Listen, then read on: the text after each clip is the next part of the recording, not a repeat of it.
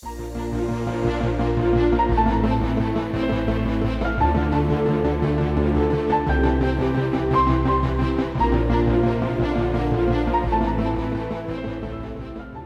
hejsan! Nu kommer den en podcast och en väldigt intressant eh, eh, ämne idag, fast det är inte ämne, det är med musik, med kultur idag som vi vill eh, visa, eller att de på andra sidan kan höra.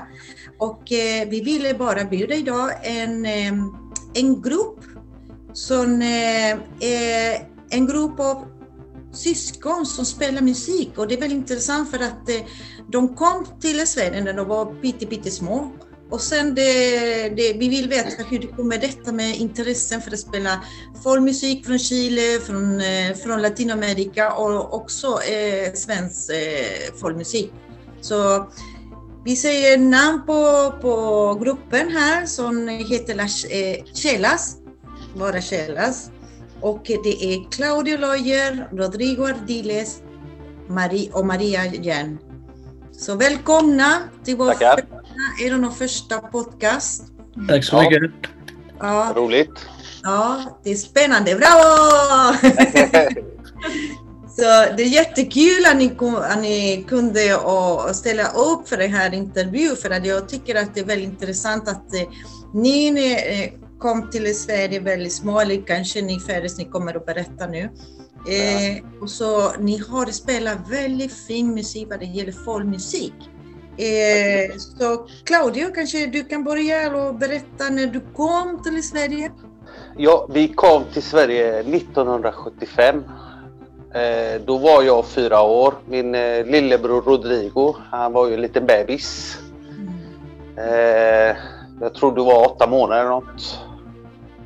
Eller något sånt. Oj. Så, och Maria föddes här i Sverige då. Mm. Hon kom lite senare än de jobbiga stora bröderna. Men eh, musikintresset har alltid funnits där. Vår mamma har ju alltid spelat musik för oss. Hon sjöng väldigt vackert och spelade gitarr. Folkmusik från Chile mest då. Så sen har det bara följt med hela vägen. Mm. Så ni, ni lyssnade, eh, mamma från början som spelade gitarr eller spelade ja, något annat? Okay. Ja, hon spelade gitarr och sjöng väldigt, väldigt vackert. Eller hon sjunger fortfarande vackert. Mm. Mm. Eh, och sen har vi ju alltid haft eh, Jabo, Imani och så, Bayon och sådana grupper med oss hela livet. Eh, och därför blev det ganska lätt för oss att ta tag i den musiken och kanske göra det till eh, lite annorlunda. Mm. Jag måste flika, jag, jag sticker ju ut lite där. För jag är ju minstingen, sladdbarn. Eh, jag föddes 89 då när, min, eh, när våran mamma träffade sin svenska nuvarande man. Mm. Och, och när jag växte upp så var, hade jag inte samma relation till Gilles mina bröder, liksom, eller min mor för den delen. Och, och jag hade inte så mycket kunskap om sydamerikansk folkmusik mer än den vi har hört som Claudio berättar hemma från mamma och liksom ja, men så här, familjesammankomster hemma oftast i Skara där vi kommer ifrån. Eh, och jag var egentligen inte superintresserad i början. Jag var väldigt inramad. Så här, det var bara rock'n'roll som gällde ett tag där. Men, men sen så fick jag möjligheten att åka till Chile och börja jobba i Bafouchi, Chiles nationalbalett. Hur, hur gammal var du när du åkte ner till Chile? Uh, oj, då var jag ju vuxen. Jag hade tagit studenten och börjat jobba lite sådär i, jobbade som bartender och på Kulturskolan mm. som fiolpedagog. Uh, hur gammal kan jag ha varit? 20-årsåldern ungefär. Ja. Eh, och då fick jag då möjligheten att börja jobba som violinist i Bafocci. Eh, och, och, det var då det öppnades för mig. Vi, jag... vi, måste, vi måste säga till att Bafocci är en väldigt känd eh, grupp i Chile ja. som spelar folkmusik. Och till och med de, de spelar musik och dansar också va? Ja, det är ju först och främst en dansgrupp. Men de har ju, till skillnad från andra dansgrupper, de, de dansar med livemusik bakom. Med Chiles nationalballett i Precis. folkmusik. Så jag var en av de tio musikerna som var med där. Eh, och då fick jag lära mig jättemycket om sydamerikansk och framförallt chilensk folkmusik. Och där öppnades ju mina vyer lite mer än vad de hade gjort tidigare. Och där föddes ju mitt liksom, genuina intresse. Jag är klart att jag var lite intresserad sådär, men inte 100% på riktigt som jag faktiskt blev när jag flyttade dit och bodde där i ett par år. Liksom. Hur var det för dig Rodrigo? Hur kommer det sig att du ville också spela musik, folkmusik? För man kan gå på olika inriktningar som du sa från början Maria, att du spelar rockmusik. Men för dig Rodrigo, så också var väldigt lite, alltså åtta månader när du hamnade i Sverige. Ja, det är lite så som Claudio har berättat att vi har ju alltid lyssnat, haft den musiken inom oss, med oss. Vi har haft Violeta Parra, Gila Bayun, Inti Imani och folkmusik framförallt. Och så eh, och instrument. Det har alltid funnits instrument hemma men eh, jag började ganska sent. När jag var 14-15 började jag tycka om musik. Vilken eh, instrument spelade du när du var 14-15? Jag började faktiskt med Kena. Mm. Kena, kan du eh. berätta vad det, är, vad det är för något? För kanske... Det är indianskt, eh, indianflöjt kan man säga till. Mm. Mm. Eh, den fick jag av min far när jag ja. fyllde 15 år. kommer, du, kommer du ihåg den första låten? Ja. Kommer du ihåg första låten som du spelade med Kena? Eh, ja, jag hörde... Eh, den hette Los Mapuches, en gammal låt från Ijapo. Och så tänkte jag, den ska jag lära mig. Och jag övade, övade, övade, övade, övade, övade. Tills till slut så lärde jag mig den. Sen när jag var, jag tror jag var 23 eller 24 så åkte jag också till Bafochi. Men jag eh, jobbade inte. Jag eh, gjorde en praktik. Jag åkte ner till eh, Chile för att lära mig de sydamerikanska prekolombinska instrument. Utvecklas ännu mer med eh, panflöjt, moseños, darkas. Det verkar väldigt intressant för jag menar både Maria och du Rodrigo hade chansen för att vara med och, och, och vara med och spela där nere och, och hitta rötterna och, och få direktkontakt med folk som spelade för musik. Alltså ni kom in väldigt fort. Eh, mm. Hur var det för dig Claudio? Eh, nej, jag, jag var lite innan, alltså eh, folkmusik har alltid funnits och jag har alltid älskat folkmusik. Men eh, som en grabb på också 18-19 år så spelade jag hårdrock. Riktigt, eh, ja, och, eh, och, då, och då tappar jag intresset lite för folkmusiken i kanske ja, 8-10 år. Eh, men eh, eftersom mina syskon höll på mycket med folkmusik så kom det väldigt tillbaka. När de kom tillbaka så när vi träffades och så, så började vi spela sån musik och så fastnade det mer och mer. Och, och, så är det. Och så fastnar vi för eh, att göra om lite musiken och så. Kanske sätta svenska, svenska texter och så. Och det är därför vi bildade eh, bandet Chelas då. Som sen eh, vi tog in lite svenska människor som, eh, som skrev väldigt bra texter och var duktiga, duktiga musiker. För att ge lite smak, vi ska börja lyssna lite eh, de musik som ni har spelat. Och eh, vi ska lyssna nu den första låten som heter Jorga-låten. Det är som heter Celeste Luz. Det är en ja. chacarera. Så... Det... Mm. Nej, det här är en, det är en, en svensk folkmusiksmelodi eh, från eh, Gävleborg någonstans som vi tyckte var väldigt fin. Som sen vi mixade ihop och gjorde om till Chacarera med en annan Chacarera-låt som jag inte kommer ihåg namnet på. Det vet Maria. Celeste Luz. Celeste Luz. Celeste Luz. Okej, okay, nu lyssnar vi lite på Celeste Luz.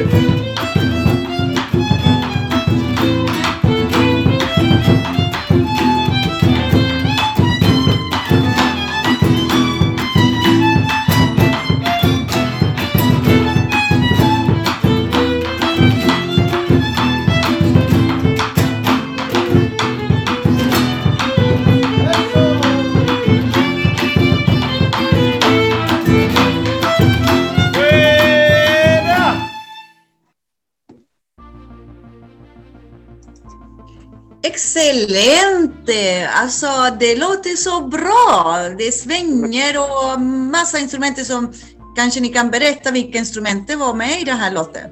Ja tack. Vi, det är ju som Claudio var inne på förut, det är ju en mix mellan två låtar. Mm. Eh, eh, dels Horga-låten och den här Celeste Luz. Eh, och där spelar jag Maria fiol och eh, sjunger när det är den svenska texten. Och Claudio spelar gitarr och Rodrigo spelar bombo. Bombo, det är därför det låter som chacarera den där väldigt, det låter väldigt starkt. Och jag, jag undrar när jag hörde den här låten att eh, för många kanske tycker att oh, vad tråkigt att spela som musik, man vill bara ha lite mer wow, som du säger Claudia, lite mer rak och allt. Men eh, för mina öron, kanske jag har också eh, sydamerikansk rötter, jag tycker det låter så bra. Så det svänger, man blir så glad. ja. Jag får uppmana och säga att eh, det var en replåt. Vi repade just den dagen så vi var inte så... Men det blev bättre. För bara rep, det var väldigt bra, ganska bra faktiskt. Det var jätteroligt. Vad är den här låten och en annan som vi kommer att lyssna på längre fram. Det är ju låtar som egentligen föddes in, inför en konsert som jag gjorde när jag studerade på Musikhögskolan i Örebro.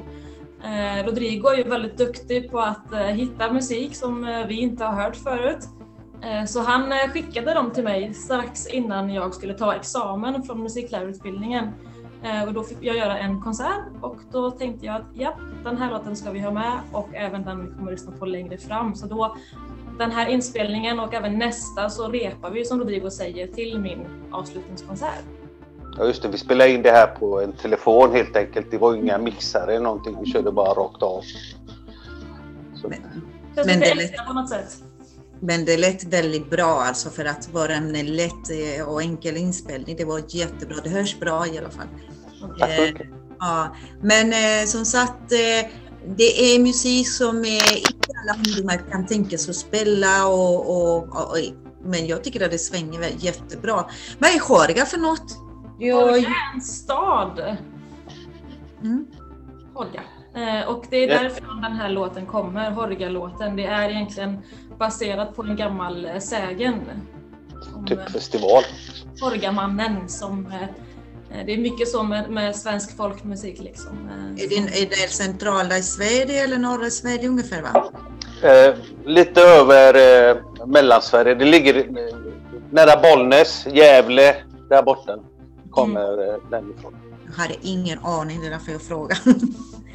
Okej, men det var jätteroligt. Alltså, ni spelar lite folkmusik, svensk folkmusik, men ni också eh, sydamerikansk musik, eh, folkmusik menar jag. Eh, mycket inne också på chilenska folkmusik. Eh, nästa låt, eh, låt som vi kommer att lyssna som heter La Consentida. Hur kan man översätta detta? La Consentida? Ja, som sagt, vi kom väldigt små till Sverige så vi kan inte så mycket spanska tänkte jag säga. Eh, la consentida, ja vad betyder det? det, det alltså jag vet vad du menar, det är en, eh, till exempel en eh, bortskämd. Ja, lite så. Ja, just det, så är det nog eh, om man lyssnar på texten. Ja, man... en bortskämd kvinna, det heter det. Ja. Och den låten som kommer det är en cueca. Kan ni berätta mer hur ni har gjort? Ja, eh, Cueca spelar vi ju ganska mycket, men just den här så kände vi eh, att vi skulle ändra lite på den. Eh, ta ner tempot och kanske göra någon annan stil än Cueca. Så vi provar oss fram till eh, en bolero. För er som inte vet vad cueca är då så är det Chiles eh, nationaldans. Eh, och den här låten den föddes ju faktiskt på mammas födelsedagsfirande, kommer ni ihåg det? Vi satt hemma bara ja, så var det. Mamma hade fyllt år och det började bli sent och vi visste inte riktigt vad vi skulle spela. Jag hade lite så här känslosamma moments där jag saknade Chile för det var en cueca som vi spelade väldigt mycket i, i den balletten Bafocci. Eh, och så bara, den bara föddes där och då och vi spelade in den där och då och det har blivit en Nej. låt som har följt med oss efter det. Liksom. Så det var på grund av mamma som ni har spelat det här? Ja men lite. Vi fick väl lite feeling där på, på kvällstimmarna, nattimmarna. Jag tror inte det är mamma la consentida. Nej. mamma som är bortskämd. Nej. Vi, vi, körde, vi körde olika stilar i början men sen kom vi fram till att det är så vi ska spela den som bolero. Vi började med reggae-stuk var det va? Ja. Och sen körde vi lite rockversion på den. Ja, det var jätteroligt. Det, det, det är så det är hemma hos eh, mamma på kvällarna. Så spelar vi oftast mycket musik. Och det är där de låtarna föds fram. Ja, men det, det, det är det som är intressant för att ni mixar lite med olika inriktningar i, i musik. Eh, ja, eh, vad säger bolero, eh, ni blandar, ni, ni försöker att hitta något annat. Eh, det, det, det, hör man, det hör man ju väldigt tydligt i vår eh, Kelas-grupp där vi får mer influenser från svensk musik då, då det är svenska texter. Och eh, de andra musikerna kommer med sina idéer som blir väldigt mixat Sverige, Sydamerika. Eh, det, mm. Så är det, man leker fram till något som alla tycker om.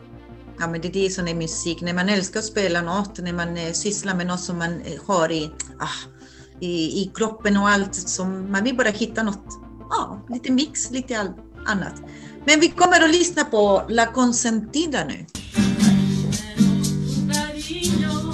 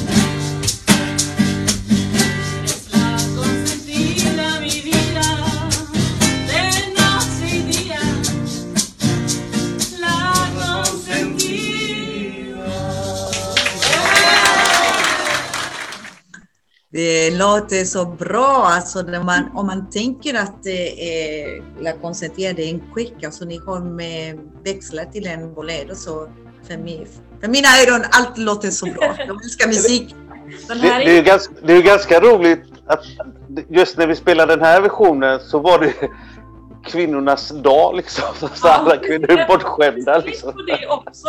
Den här, det här är inspelningen från en, en spelning som Claudia säger på kvinnornas dag som vi spelade på Chilenska föreningens Skara, det var det. Jo, Chilenska föreningen hade en, eh, en sammankomst här i Göteborg. Eh, och vi, vi ditbjudna och så spelade vi den här låten. så det är inte många som gillar er efteråt? Jo, det gick ganska bra. Consentida, la la la. Nej, men vi hörde också lite andra instrument, eh, Rodrigo. Det var du som spelade. Nej, jag var inte med just den gången. Det var jag. Det var Maria. Y fuera! Y fuera! Ja, men jag tror... Ja, du var sjuk tror jag. Ja, hade väl corona. Ja. det var corona. Tidig corona. Men eh, det var maraca som du spelade va? Den ja, där... shakers var det jag spelade. Ägg. Ja, precis. Ja, ägg, precis. Och så gitarren. Glad du spelar gitarr. Ja, men det är jättebra. Är det alltid så att det är Maria som sjunger eller? Nej. Eh, hon sjunger ju bäst av oss. Så det är ju inget snack om saken liksom. Men eh, i, i gruppen så körar Maria och så hade vi faktiskt en svensk kille som sjöng. Eh, Patrik. Han sjöng mm. eh, oftast. Och sen skrev vi en låt som, eh, som vi snodde musiken av Atahualpa Yupanqui och så gjorde vi en egen svensk text på den. Som Maria sjunger. Men den finns på Spotify och kan visa er sen adressen dit. Ni kan berätta mer om Källas, för jag vet inte när det, när det grundades och när det var på topp alltså. Ja. Eh, det var, det var faktiskt eh, så att det var jag och min eh, kompis Patrik. vi jobbade på samma ställe och så han sa jag hör att du har spelat gitarr och så, jag vill också, eller jag spelar också. Och så träffas vi hemma hos mig ett par gånger och sen, fan det här låter bra, ska vi göra någonting åt det? Och så kontaktade jag Rodrigo och sen kom Maria in och sen kom... Vi var åtta som max i den gruppen, så vi var ganska mycket folk. Det var rätt mycket. Jag hade basister och jag hade körtjejer och allting så det var väldigt... Eh... Det var detta, vilken år pratar vi om? Eh, 1639. Men den har varit upp och ner ett par gånger. Eh, och sen så... 2004 kanske? Vad sa du? 2004, 2005. Ja, vi la ner ja, När det började. Skivan. Ja, det var i alla fall 15 år sedan. Men ni spelade in en, en CD? Vi hann, ja, vi hann och spela in en eh, skiva med sju låtar på studio då, så att det låter ju bra. Och eh, det är ju vår musik. Men eh, det, ja. Och den finns på Spotify så det är ganska roligt. Ja, men det är jättebra så det står där, eh, ja, Claudio visar på Spotify Källas. Ja, mina linser ser inte riktigt bra den ekar. Skriv bara Källas och så kommer fram till... Det ut. Ja, men bra. Så alla kan lyssna på, på Källas. Så ni har lite musik där. Välkomna. Ja. Har ni spelat, för, hur många låtar har ni, finns det? På, just på den skivan så var det sju tror jag. Mm. Och eh, det, det, är eget skrivet. Eh, alltihopa. Okay. Förutom den låten med Atahualpa Yupanqui som, som vi tog musiken och gjorde en helt annan text. Mm. Och allt är på svenska. Alla talar svenska. Mm. Men eh, fråga är att eh, vilka instrument ni spelar mest när ni spelar musik? För Rodrigo, du är multi va? Du spelar på olika, eh, vad heter den, eh, tambores? Eller vad heter den? Ja, slagverk, bombo leguero, cajon, mm. lite bongotrummor, congas. Olika slagverk och lite olika blåsinstrument. Du sjunger inte? Nej, jag är dålig på sånt. På ah. Jag skulle vilja, gärna vilja lära mig att sjunga, men nej. Oh, du spelar massa andra instrument. Och så Claudia, du är mer koncentrerad på gitarr? Och... Gitarr och eh, ibland bas blir det. Och så nu håller jag på att lära mig eh, charango. Wow! Är, och det, den, är det svårt att, att lära sig charango? Eh, nej, inte, inte om man vill. Mm, mm. Så, som jag lär mina barn. Vill du lära dig så lär du dig. Vill du inte så är det svårare att lära sig. Maria, du spelar för det mesta? Ja, i första hand fiol. Eh, och sen så har det, som vi var inne på lite förut, det har ju blivit att jag har tagit eh, sångrollen lite mer nu än vad jag gjort tidigare och det är jättekul. Det är ganska nytt för mig, men eh, jag tycker det är kul. Man utvecklas hela tiden. Eh, så det är ju sång och fiol. Sen så spelar jag piano och lite gitarr och sådär. Maria är en sån person som, som ser ett instrument och pillar lite på det, blåser lite på det så kan hon spela efter två timmar. ja, vad bra! Eftersom Maria eh, spelar fiol, nu ska vi lyssna en, en låt som, eh, som heter El Violin, fiolen. Chacarera. Och det är också chacarera. Så nu lyssnar vi på Maria Chacarera.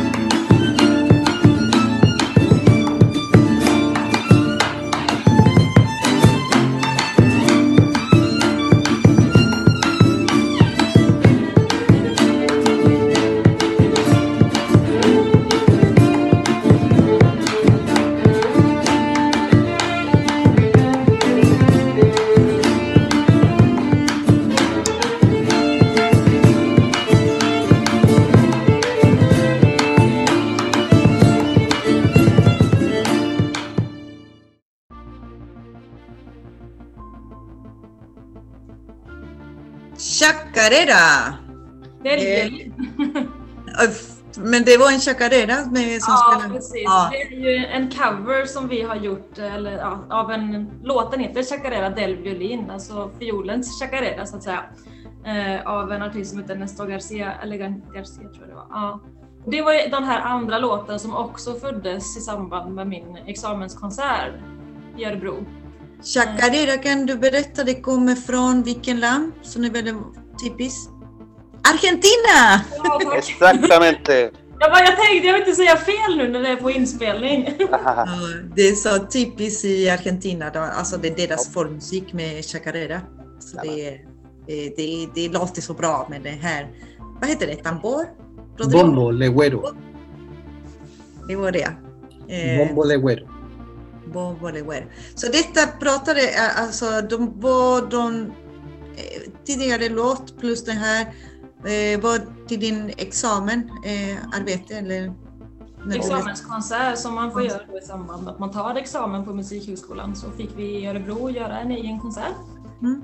Eh, och då tänkte jag att självklart ska mina brorsor med på den konserten. För de, de är väldigt stor, eller vi tillsammans, eh, eh, det är en väldigt stor del av musiken liksom för mig och för oss alla tre tror jag. Eh, ja, hur många musiker var på den dagen som du hade din konsert?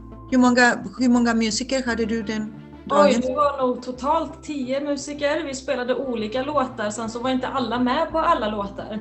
Men just den här låten så hade vi faktiskt en klasskamrat till mig, en svensk kille, som spelade bas med oss. Mm. Men då var inte Claudio Rodrigo där? Jo då. De åkte också och spelade med mig på min konsert. Okej, okay, okej. Okay. De var som gäster eh, där på mm. Precis, och den här låten är ju också då precis som den här förra, andra chacareran, så repar vi ju inför den konserten som vi ska vara mm. senare samma dag tror jag. Mm. Ja, så mm. Är den här låten också med på Spotify? Nej. Eh, nej. Det, ingen av de här låtarna som vi hör idag är med på Spotify.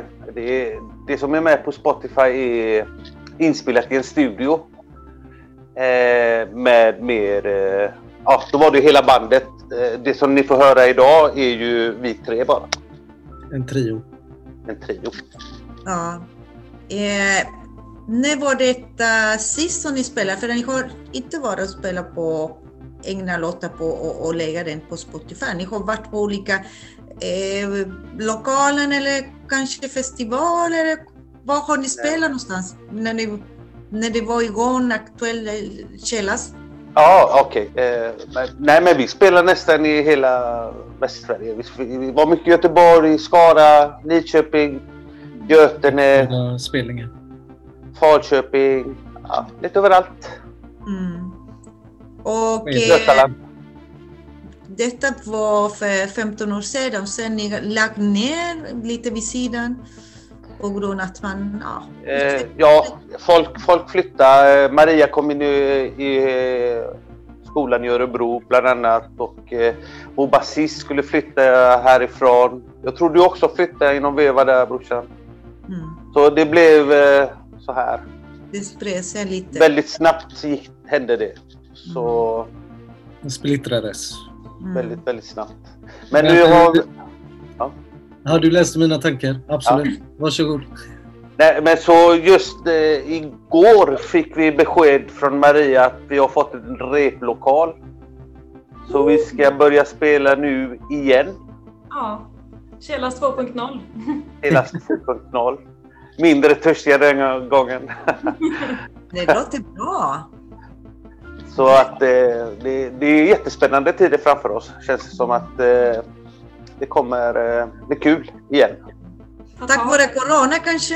Corona, coronakällas? eh, nej, ja, det är mycket möjligt. Eh, Istället för källas så ska vi heta Coronas. Mm. Det underlättar ju också nu när jag tog examen efter Göteborg så flyttade jag ner till Göteborg. Eh, så det underlättar ju att vi tre framförallt är i samma stad och kan repa tillsammans när vi vill i princip. Ja. Eh, så då kändes det rimligt att faktiskt eh, ta tag i det här och hitta en replokal, vilket vi gjorde till slut. Och ja, börja spela tillsammans igen. Liksom. Mm. Absolut. Jag tror att ni är sug sugna för att spela tillsammans igen för att det var... Eh, Självklart. Mm. Taggade. Precis, så ni, ni, det var väldigt fint när ni startade med Kjell. Alltså. Mm. Och, och när, när, man gillar musik, alltså, det är någonting som man kan inte bara lägga vid sidan. Så Nej, det är svårt. Man blir eh, väldigt eh, uttråkad när man inte får spela med varandra mm. i längden. Yeah. Hur känner ni när ni spelar eh, folkmusik, speciellt när det är musik från Chile?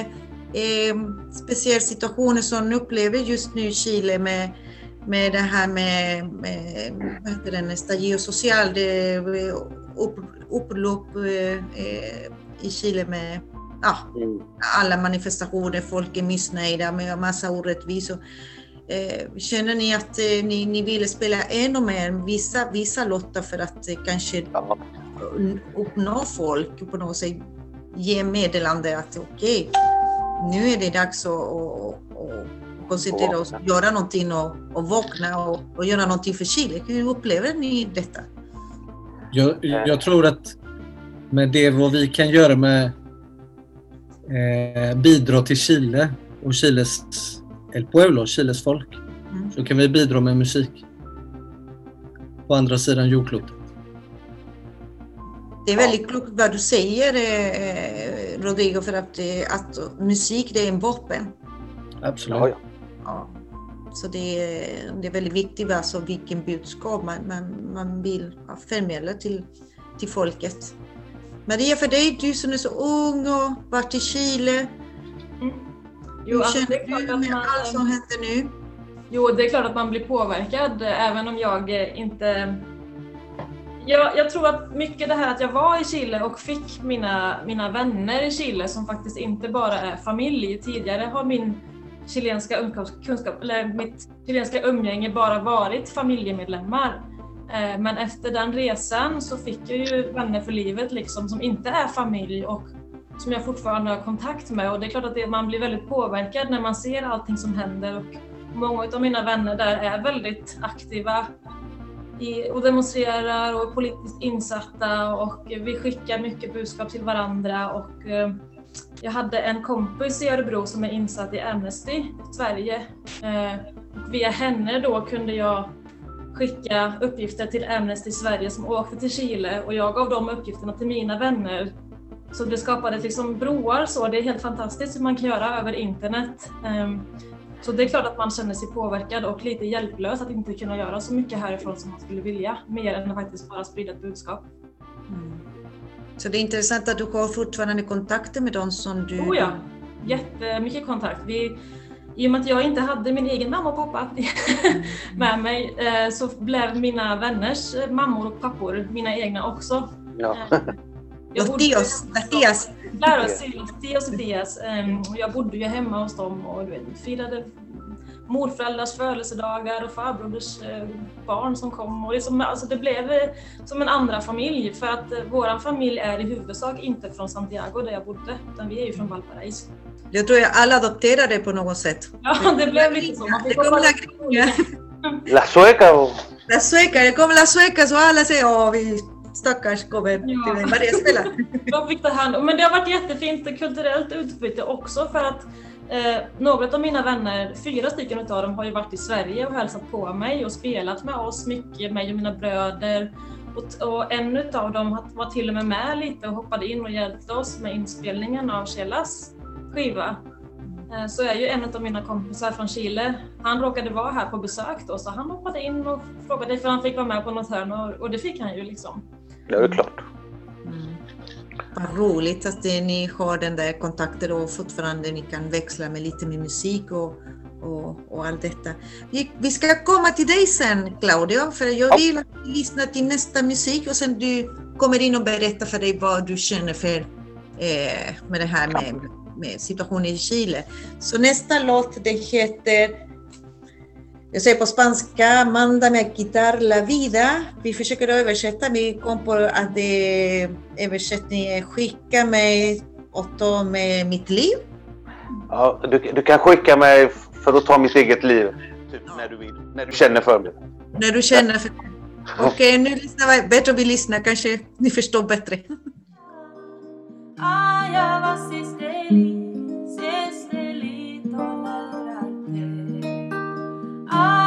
Este lindo, y este que yo no soy la primera. Ay va quien muere, que muere por ser comante. Ay va, mandame.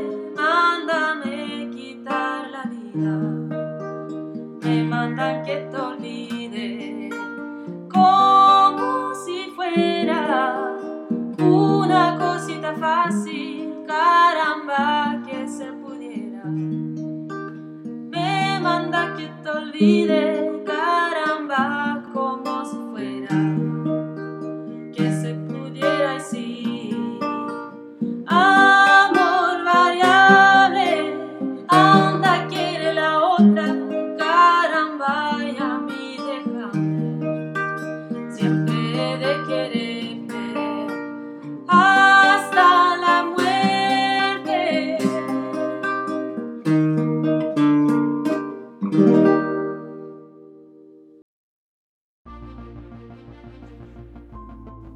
Jättefin låt Maria. Tack. Bonita canción. Det är som en cueca, det är en cueca fast ni som också. ja, en ballada. Ja. Eh, de- Den här, den här är inte så gammal. Vi träffades i jul faktiskt, jag och Maria. Eh, och, och kom på den där nästan kan man väl säga. Mm. Det låter väldigt fint alltså. Det, det, Det är är det som, ja. Men det, det, det är variation alltså. Man är van och okej, den här låten är en cueca men ni jobbar på ett annat sätt så det, det, det känns eh, skönt att höra faktiskt. Mm, Man- Quaken är ju väldigt här, glad och liksom livfylld Ja, och mycket, mycket rytmer och, och tamburin eller pandero liksom. Eh, och, och här gör vi ju raka motsatsen. Vi har skalat ner den så mycket vi bara kan. Så länge man hör texten och ackorden så var vi nöjda. Liksom. Det- var väl det som gjorde att vi tog, skalade ner det för texten är ju ganska brutal. Liksom. Den är eh, en, en deppig sång egentligen. Som eh, lät fel när det var så här. Liksom. Vi, vi, vi tog ner, vi sågade ner den helt enkelt. Det var roligt. Men ni fick bra för eh, balla- ballad alltså. Det, det låter väldigt alltså, dramatiskt om man säger så. så Ja. det, Det är roligt. Så ska det låta. Men eh, som sagt, eh, du kan berätta mer Claudia, hur du känner just nu med, med Chiles situation, med manifestationer, Ja. eh, orättvisor, protest, folk som är skadade, som, eh, de som mister eh, ögon. Ja. Eh, allt detta som händer just nu i Chile. Eh, Ja, men det, det påverkar eh, säkert allihopa som, som har varit där. Vi flydde ju som sagt från Chile 1975 när eh, exakt samma, om man får säga, skit hände och händer igen då. Så man har ju alltid levat med det. Min bror har målat den tavlan bakom mig där eh, för många år sedan innan eh, herr president kom nu sist. Och, eh, så eh, det har alltid varit med oss, orättvisorna och allting. Eh, Men det är som eh, min bror säger att eh, musiken får, får vara stark och skicka goda vibbar till dem i Chile. För jag menar, eh, en sak är när man som vuxen, jag kom ganska stor om man säger så, jag var nästan 18 år när jag kom till Sverige, så jag, jag hade upplevt lite med det, diktaturen och, och allt detta. Eh, så jag har väldigt levande. Men ni, ni, ni var små, alltså ni Ja. föddes. Ja, vi har absolut inte den eh, att vi var där och så eh, eftersom vi var små. Men eh, alla ni blir också- påverkade. Ni har Alla också blir- en, fam- en familj, förlåt, men ni har också en familj som bryr sig väldigt mycket, som är väldigt aktiva, Ja. som, som, som stödjer mycket med Chile solidaritet och allt detta. Så det är därför ni också eh, på något sätt eh, känner den där eh, eh, empati med Chile, mer, Ja. mer eller mindre. Eh, Så är och det. Och, och sen har vi ju familj som bor kvar i Chile. Mm. Eh, som eh, sköterskor och taxichaufförer och allting. Så de är ju där och vi får ju höra varje dag vad, som, vad det är som händer där. Mm. Så ni har en direkt conne- connection, om man säger så, kommunikation och Och ni uppdaterar på allt som händer där? Och... Ja, det, det är vi. Det måste man vara. Mm. Jag ville bara spara det till sist, eh, Claudia, för att det, nästa låt som kommer, eh, det var du som har skrivit den. Eh, ja. Du berätta vad den heter, jag ska inte säga det. Den heter eh, Chile despertar, Chile har vaknat. Det är ett slogan som folket i Chile använder för att nu har de vaknat, nu är de tröttna på all skit som händer och de har vaknat helt enkelt. Och det, det man själv bär omkring eh, maktlöshet, man kan inte göra så mycket åt det förutom att kanske skriva en sång. Eh, det är väl det som jag kan berätta och så ja, hoppas ni gillar det. Texten du blev inspirerad när du skrev detta? För ja, det, det, är din eh, egen låt va? Ja, det är min egen låt. Eh, mm. Det är som säger att eh, vad ska jag göra? Vad kan jag göra för att få bort den här skitpresidenten vi har? Vad kan jag göra? Eh, vad kan eh, alla göra? Liksom, mm. kände jag. Mm. Jag skrev den på spanska. Det är väldigt sällan jag skriver eh, musik på spanska. Men det måste vara på spanska eftersom det blir fel att skriva just den texten på svenska.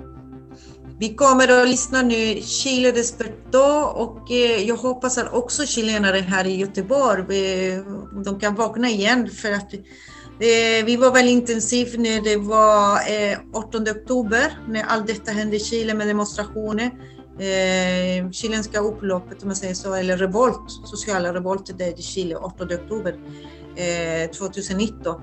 Och eh, det också påverkade väldigt många chilenare här som blir inspirerade att gå ut och demonstrera och, visa stöd, solidaritet för Chile. Eh, ville också eh, att svenska eh, folk skulle veta vad som hände där nere, för det var inte, fortfarande inte mycket som de visar på svenska media. Och eh, det är därför jag tycker att din, den här låten, eh, låten som du har skrivit Claudia, det är så bra så jag ska inte säga något bra, alltså jag ska inte säga något mer. Bara lyssna här låten. Chile Desperto.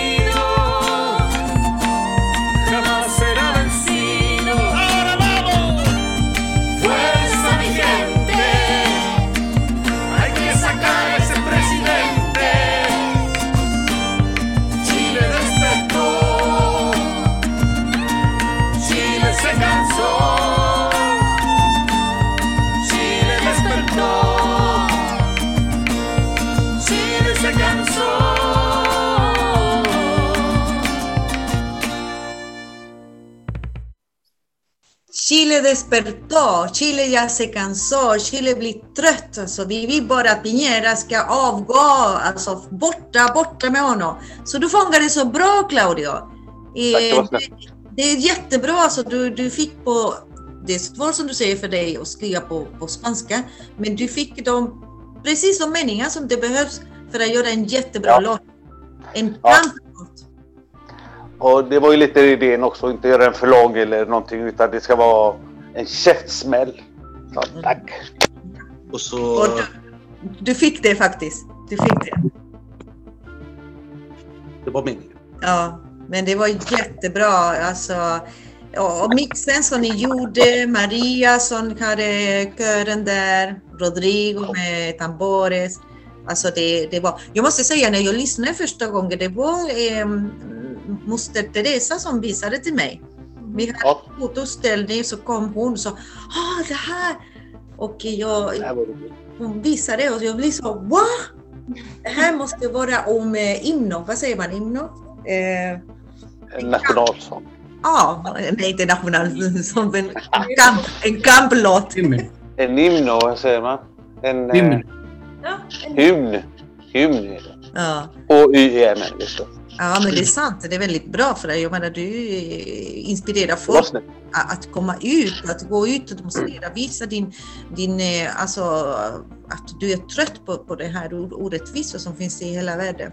Speciellt Ja. Nu. Så det är, Ja, oj, ja men det, intressant. Mm?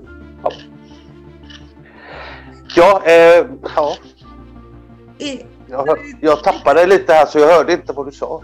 Nej, jag vill bara säga att det, det, var så bra. Du inspirerar många som kanske går ut och, och, och, Jaha. och och allt.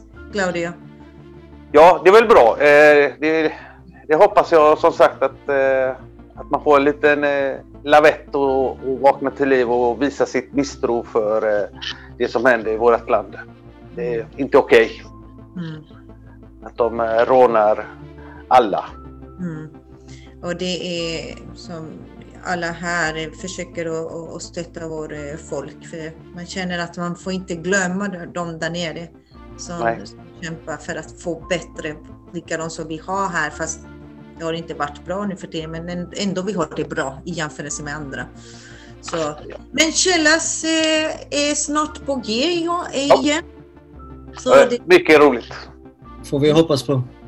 ja, eh, ni har någon plan inte än för att ni har inte Eh, nej, vi, vi, har, vi har inte ens fått reptiden än, men eh, Jag ska hämta nyckeln imorgon.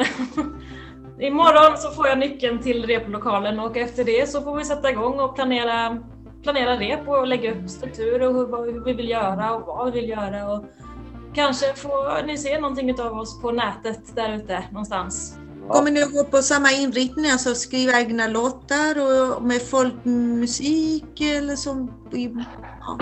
Det kommer Ja. ganska naturligt för oss eh, just det här med att mixa svenska och, eh, och sydamerikanska och, och, liksom, och, och jag tänker väl att kanske mycket eget gärna liksom, men även inte, jag tycker det är väldigt kul att göra eh, egna tolkningar av andras låtar också för det, Ja. ja. det blir väl någon slags mix liksom. Jag har ju tänkt mycket på lite så. Jag vet ju att Arja Saijonmaa har gjort många texter Mm. på svenska från Inti-Illimani. Även de, eh, Cornelius, vad heter han? Corne- Cornelius Vreeswijk också texter från Viktor Jara. Så det finns mycket texter som är klara som man kan göra musik till. Faktiskt. Vi kan göra en cover med, med musik som redan finns. Och, ja. Ja, Mm. alltså om man vill göra det. Eh, det är säkert, men eh, det kommer ju säkert ta lite eh, Viktor Jara och Violeta Parra-texter och, och, och göra om till svensk musik. Det är, det är lite spännande. Och jag tror, jag tror att vi har, många av oss, så har vi många låtar som vi kommer nog lyfta upp, lyfta fram. Maria har ju låtar, jag har ju många låtar också som jag har. ha- Jag har dem i huvudet. Jag vet hur de ska gå, det är bara att ta ut dem. Med olika instrument. Claudio har också jättemånga. Och gamla. roligt. Det, det blir mycket eget, det tror jag. Det är som du säger Rodrigo, att eh, de flesta av oss har mycket låtar som vi inte kan få ut i kroppen eftersom vi inte kan träffas. Men nu med en replokal som man håller coronadistans så kanske man kan... Eh, Det kanske ni kan minska gruppen, det är inte åtta, men ni kan ja, köra med någon stycken, fem, sex. Så vi det, ska börja med fyra ja, men det låter bra. Det är precis så rimligt tycker jag. och sen får vi se hur mycket det, det Mm. behövs. Ja. Kul! Vi kommer till nästan till, till slutet av på själva programmet nu. Eh, jag är så glad att kunna intervjua er för att ni är så intressanta. Jag menar, eh, mycket att, att inspirera andra kanske som eh, känner att eh, har instrumenter och vet inte vilken eh, inriktning de ska välja. Men ni har visat att man kan göra göra om musik eller mm, de låtarna på en annan sväng. Från cueca till bolero och chacarera till ballada och så vidare, upp och ner. Men, men det låter så bra så... Roligt. Ja, och eh, att det också att du, du Claudio skrev den sista låten som jag gillades för då tycker det är jättebra så hoppas att andra eh, landsmän kan också inspirera sig och eh, när det är lite över med corona här vi kan fortsätta och göra eh, andra aktiviteter för att stödja Chile, eh, visa solidaritet. Så sista ordet, fritt fram. Vem vill säga sista innan vi säger ciao? Vem, vem vet? Vi kanske, när all corona är slut så kanske vi kan göra en spelning ute så att Mm. ni får titta på oss, höra oss. Ja, Förhoppningsvis. Jättekul att få vara med och få möjligheten att, att prata lite om, om, om musiken vi gör. Det är superkul. Absolut. Ja, jag tackar er och eh, eh, då vill jag eh, kanske säga att eh, ni är välkomna en annan eh, tillfälle. Den, det, för jag menar, det kommer att bli spännande när ni är klara med era spelningar. Så säg till så ni, vi, vi alltid har en utrymme här. Ehm, tack så mycket Claudio, Rodrigo. Tack själv. Tack själv. Då tackar jag för min del och ja, lyssna där här och eh, glöm inte att det podcast eh, Göteborg så lite med Chile. Ha Tack det så mycket. Tack. Tack! Hej Tack. Ha det gott.